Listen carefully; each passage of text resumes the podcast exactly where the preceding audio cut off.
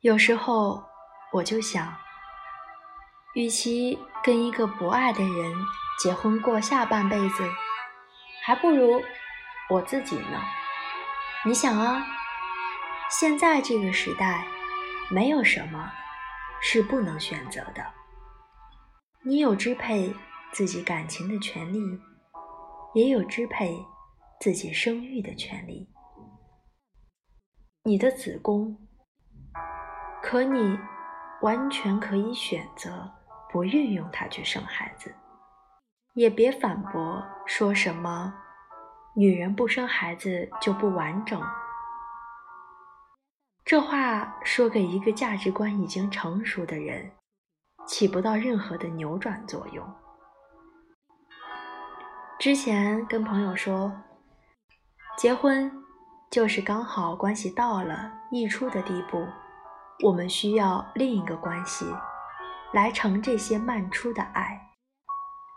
所以，如果跟一个不爱的人凑合过日子，你不仅需要保障自己的生活水平，你还需要维持你们俩跟他的父母那一个人吃饱全家不饿的生活，也只是。需要适合偶尔需要人陪的孤单罢了。不管你做什么，不论你做什么，你到老了，可能都会有一些遗憾，或者是后悔，也都不一定。只是在垂垂老矣的时候，开始会觉得自己当初如果不是这样，如果是那样。会不会有另外一种人生呢？可是人生百态，你终究无法体验所有。有人说，你到老了，看到别人都有儿女陪伴，可是你却孤身一人的时候，你一定会后悔。其实，彼此彼此吧。你们以为？有了孩子，膝下承欢就不会后悔吗？因为当初选择了这一条路，那么另一条路在你面前就已经消失了。而人终究会倾羡那些自己未尝得到过的。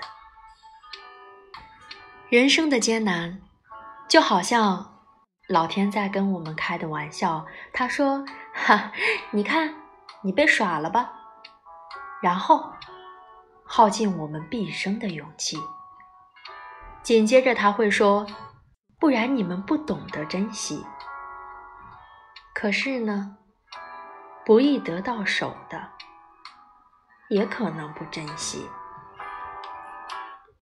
每个人对幸福的定义不一样，别人觉得儿女成群是幸福，那就会有人觉得。乐得其乐，独恰亦然，也是幸福。